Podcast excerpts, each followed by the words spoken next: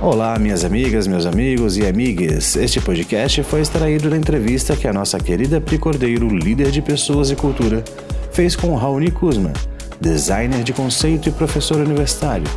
Ouça até o final para ficar por dentro de estratégia de marca, proposta de valor, transmídia e muito mais. Vamos ouvi-los?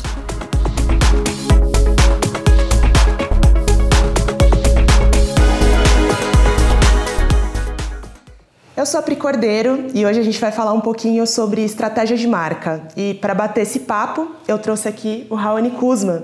Ra, fala um pouquinho de você pra gente. Obrigado pelo convite. É, eu sou designer de conceito, especialista em estratégia de marca, sou professor universitário, sou mentor de startups, é, consultor associado em diversas empresas de branding e de marketing e, e apaixonado por gente. Acho que esse é o grande foco que eu, e, e a missão de vida, de fato compreender pessoas para gerar valor para elas, para que elas possam se transformar. Ai, que legal. E eu te perguntar justamente, e o que, que é a Aurolab e o que, que a Aurolab faz? Quais são os serviços da Aurolab? Explica um pouquinho para gente. A Aurolab é uma empresa especializada em estratégia de marca, que o nosso papel basicamente, e pensando basicamente que dá um trabalho do caramba, mas é, é basicamente a gente traduzir o DNA de pessoas e empresas em proposta de valor, em conceito de negócio, em direcionamento de negócio. E fazer isso aliado já a dinâmicas de mercados que são específicos para um público específico, porque no final das contas essa proposta de valor vai ser, se tornar relevante para um público final dentro de um contexto específico, dentro de uma cultura específica. Ou seja, essa proposta de valor ela já precisa ser extremamente bem direcionada para que seja relevante para um público final. Bacana. E agora vamos trazer isso um pouquinho para a prática. Se eu contrato a Aurolab, o que, que você me traz de diferente de outras consultorias do mercado? Boa pergunta. Maravilha. Primeira coisa é diferencial competitivo e estruturação de vínculos reais com o público. Pelo seguinte, é... o grande diferencial da Aurolab é que a gente entende gente. E isso é a base de todo o processo, porque Marca por marca qualquer um cria, produto por produto qualquer um faz. Agora, se tornar relevante para a pessoa e fazer com que esse, com essa relação seja perene, estruturada e relevante para ela em qualquer tipo de contexto, é o nosso grande diferencial. Porque no final das contas, é, como eu gosto muito de falar, a única diferença que a gente tem enquanto marca, primeiro é a nossa proposta de valor, que é este valor que vai fazer vínculo com as pessoas né? A marca ela tem essa função de possibilitar o vínculo, né? só isso. E fazer com que essa relação seja duradoura, fazer com que essa relação entre marca e pessoa se torne algo coerente, algo estruturado e algo que seja relevante para as pessoas de fato, né? entendendo que cada pessoa tem o seu contexto, cada pessoa tem a sua dinâmica e cada demanda tem o seu repertório. Então, o fato da gente compreender de gente torna o processo extremamente mais assertivo e a competitividade dessa marca muito mais estruturada. Bacana. E como a gente está falando de gente, a gente não tem como não falar de comunicação, né? É, qual a importância da estratégia de comunicação para uma empresa e como você atua nisso? Qual que é a sua estratégia para criar estratégia de comunicação? Você pode falar um pouquinho? Claro, perfeito. Uma coisa que é muito importante quando a gente começa a trabalhar com comunicação é entender qual que é o repertório do nosso consumidor para que a gente fale diretamente com ele e ele entenda o que a gente está falando, ele veja valor naquilo. Porque toda marca é secundária ao dia a dia da pessoa. A gente tem que ser aplicável, a gente tem secundário, a gente acompanha a jornada dela. E ela só vai perceber valor na gente se, ela, se a gente conseguir comunicar na linguagem dela. Né? E isso é muito legal. Porque como é que a gente faz isso? Entendendo de gente. Esse é o grande diferencial que a gente vai trabalhar. E a partir disso, entendendo que, é, sim, temos ondas de mercado, a gente tem tendências, mas a gente tem uma coisa que é infinitamente mais aprofundada, que são os valores que essas pessoas têm. E é ali que a gente vai conectar. Então imagina, se você é uma pessoa que tem uma dinâmica específica e eu venho com uma marca eu simplesmente quero fazer com que você engula aquilo que eu estou propondo, não vai dar samba. Não vai ser legal. Então eu preciso te entender, entender o que é valor para você, para a partir disso poder comunicar algo que seja relevante e compreensível para você em qualquer tipo de contexto. E por isso que é importante eu também entender qual o canal que você prefere ser, é, que você prefere que, prefere que essa interação aconteça. É, e por isso a gente trabalha sempre com o universo do transmídia, tá? Porque daí eu consigo destrinchar essa proposta de valor, de novo, já dentro de um mercado específico, com uma dinâmica de mercado específico, com uma dinâmica de consumo específica, compreendendo a operação do negócio, para que a gente tenha uma promessa que seja entregue de fato, e a partir disso comunicar com você no canal que você prefira. E às vezes você vai preferir com que a manifestação dessa marca com essa interação aconteça num podcast, num vídeo como a gente está fazendo aqui, num artigo, eh, num documentário, num evento ou simplesmente num post de rede social. Então é importante que a gente saiba destrinchar essa proposta de valor em diversas formas de comunicação para que eu consiga trabalhar com você, criar essa relação e manter essa relação pensando tanto num momento de encantamento ali num pré-venda, fazer com que você interaja com a marca e, com, e eu possa converter você de forma consciente para se tornar cliente e manter você sempre do meu lado. Então eu preciso de fato entender de gente, entender de canal e entender de repertório. Que legal. E aí você falou um termo que eu não sei se todo mundo está familiarizado com ele, pelo menos eu não tô. Você pode explicar um pouquinho melhor para a gente o que, que é isso? Perfeito. Transmídia é uma coisa extremamente interessante, é relativamente simples na teoria, mas dá um trabalho do cão a gente pensar nisso. Porque eu preciso de fato ter uma proposta de valor, um conceito de negócio extremamente estruturado. Eu preciso saber exatamente a dor que eu vou resolver desse cliente, qual o contexto desse cliente, o que, que essa dor implica no dia a dia dele, a solução que eu vou trazer, o, o tanto o diferencial também como a experiência que ele vai sentir ao vivenciar a minha solução. A partir disso, eu preciso ter um comportamento de marca que seja coerente com essa proposta de valor que eu estou propondo. E dentro desse comportamento, eu tenho que ter a clareza da minha estrutura visual. Né? Como é que eu vou me, me tornar visual para o meu público, dentro de dinâmicas específicas, e o meu tom de voz. Como é que eu vou falar com esse público? Que, como é que vai ser a minha forma de falar, de conversar e de escutar o meu público? A partir disso, a gente começa a entender que tipo de mídia seria mais interessante para a gente manifestar o nosso conceito com um comportamento específico para interagir com o nosso público da forma adequada. Então, quando a gente começa a entender esse universo do transmídia, eu posso traduzir isso em diversas campanhas que vai de marketing de guerrilha ao café, sabe? A um encontro literalmente pessoal com o nosso público para fazer uma interação que seja real, porque o que importa é o relacionamento a relação que é o valor de todo o negócio, que é a única coisa que vai deixar a marca ser perene.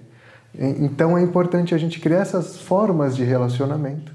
E o transmídia é uma, é uma alternativa fantástica, porque, de novo, a gente pode fazer esse relacionamento se, se tornar um jogo, se tornar um evento, se tornar um seminário, um podcast, um vídeo, uh, um artigo científico, um desafio de inovação.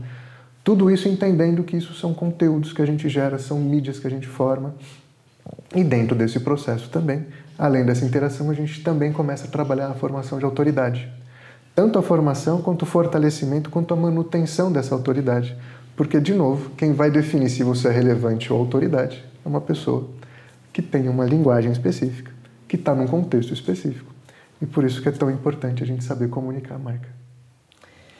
Quando você fala em pessoas em contextos específicos, eu penso muito em representatividade. Qual a importância disso para as marcas e como a Aurolab trabalha isso? Perfeito. Esse é o pilar de inovação que qualquer marca tem que ter. Se ela não entende o valor da representatividade, da inclusão e do pertencimento, ela literalmente está se dando um tiro no pé. Tá?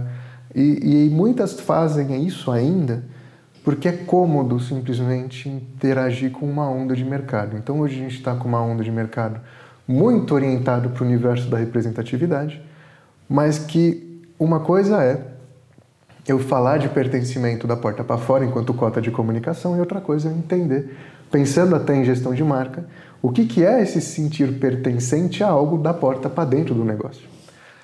Então é extremamente importante porque sem a devida inclusão a gente não tem o devido relacionamento e sem o relacionamento a gente se torna irrelevante. E quem não é irrelevante ainda é simplesmente uma questão de tempo para tomar esse tapa na cara. Então é muito importante a gente entender de gente e acolhê-las da forma que elas querem ser acolhidas. E eu gosto sempre de dar um exemplo que eu acho extremamente importante, tanto para pensar quanto na formação de uma proposta de valor, de novo, são valores que se conectam, é, no, na estratégia de comunicação, porque eu preciso comunicar algo a alguém e este alguém precisa ver valor naquilo que eu estou propondo e comunicando, e principalmente também na gestão dessa imagem, na formação da reputação da marca.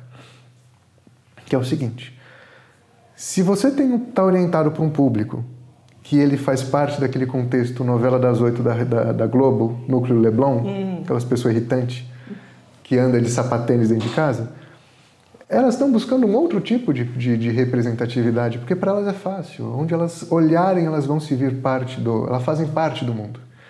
O mundo representa elas e valida este tipo de comportamento. Quando a gente não faz parte desse mundo, nosso caso, a gente tem um pouco mais de melanina, se a pessoa não é binária, se ela está com muitas aspas, e eu não gosto de falar isso, mas muitas aspas, fora daquele peso padrão, o que a gente busca enquanto representatividade não é simplesmente a cota da imagem. Né? É, a gente está falando de dignidade, a gente está falando de fazer parte de algo que a gente não faz, né? de deixar de ser invisível. E quando a gente começa a falar disso, principalmente em comunicação, a inclusão é extremamente importante. Então, desde os detalhes que a gente coloca, em vez de falar pronome, ele, ela, né, colocar o e ali para ser, para ser universal, é extremamente importante e esses detalhes fazem toda a diferença porque a gente está lidando com valores que não são os nossos, com repertórios e realidades que não são as nossas. Uma coisa é você ser um startupeiro que acabou de sair do INSPER né, e que tem toda uma estrutura para poder validar aquilo que você está propondo. Outra coisa é você ser um consumidor periférico com infinitas aspas, mas de grupos minoriz minorizados, desculpa, que não se enxergam naquela proposta porque não tem conexão. E quando eles não se sentem parte dessa proposta, a lógica é simples, ele é invisível para aquele universo. Ou seja, quando a gente fala de representatividade, é infinitamente mais profundo do que cota de comunicação, ou massa de manobra de compliance, ou ainda mais, é, caminhar em ondas de mercado que no outro dia vão se diminuir. Porque quando a gente fala de representatividade, hoje a onda de mercado é favorável, amanhã talvez não seja né? mas a gente ainda está lidando com gente. E se gente não se sente parte do negócio, se sente parte ou pertencente àquilo, não se vê representado naquela proposta, ela simplesmente vira suas costas e vai para outro, que talvez possa fazer isso. E o que é muito importante desse processo também, até para poder parar de falar, que senão eu não vou parar nunca, é o ato que é o seguinte: hoje, quando a gente não torna essa marca representativa, a gente tem uma lógica onde o consumidor que não se sente representado, mas demanda aquele produto, ele se sente refém disso. Então, qualquer oportunidade que ele tenha de não se sentir refém da sua marca ou de qualquer marca que não trabalhe com isso, ele vai fazer. Então, qualquer marca que gerar algum tipo de representatividade vai gerar valor e vai gerar interesse dele. Ou seja, de novo, sua marca deixa de ser competitiva porque você não trata a gente como gente. Então, representatividade para a Eurolab vai além de estratégia, já está no DNA. Sim, com certeza, até pelo seguinte: sem entender de gente, de novo, a gente vive contextos. Esses contextos são feitos por culturas, essas culturas são feitas por repertórios que são feitos por valores pessoais. Se a gente não entende na essência o que são esses valores, o que é repertório, o que é e como as pessoas querem se sentir, desejam e merecem ser representadas, a gente vai criar um book de 300 páginas de direcionamento de marca que vai ficar na gaveta. Porque no final das contas, os dois pilares que a marca precisa ter, e, são, e é literalmente os únicos dois que vão gerar diferenciação e competitividade para ela, não é tecnologia, porque tecnologia você compra, não é produto, porque produto qualquer um faz de novo, e não é simplesmente a, a, a imagem da marca, porque a imagem da marca é frágil. Hoje ela é legal, amanhã ela deixa de ser é literalmente a proposta de valor que ela tem, onde ela vai carregar o significado e os valores da marca, e o pilar principal, que é o da relação. É a formação de vínculo, de onde eu e você, eu, tô, eu marca, estou olhando para você e estou interagindo. Né? É isso que vai gerar o valor. O resto é mutável, o resto é estrutura de produção. Né? O resto é, é, é, tecnologia que você compra, ou você aluga, ou você assina, ou produto que você cria hoje com uma tecnologia, amanhã você cria com outra, ou você importa ou exporta essas coisas são quase secundárias. E por ser uma empresa especializada em estratégia de marca, para a gente esses dois pilares são os mais importantes que tem e os únicos que tornam um posicionamento perene. Beleza, obrigada por essa. Mais que um papo, foi uma aula. Eu que agradeço. Deixo aberto aqui caso você queira falar mais alguma coisa, mas desde já te agradeço muito pelo papo. É, eu que agradeço, foi um prazer imenso, foi um papo incrível e até a próxima, com certeza. Até. Bom, é isso, pessoal. Espero que vocês tenham conseguido compreender um pouco mais sobre estratégia de marca e caso tenha alguma dúvida, vocês podem contatar a Orolab no www.orolab.com.br.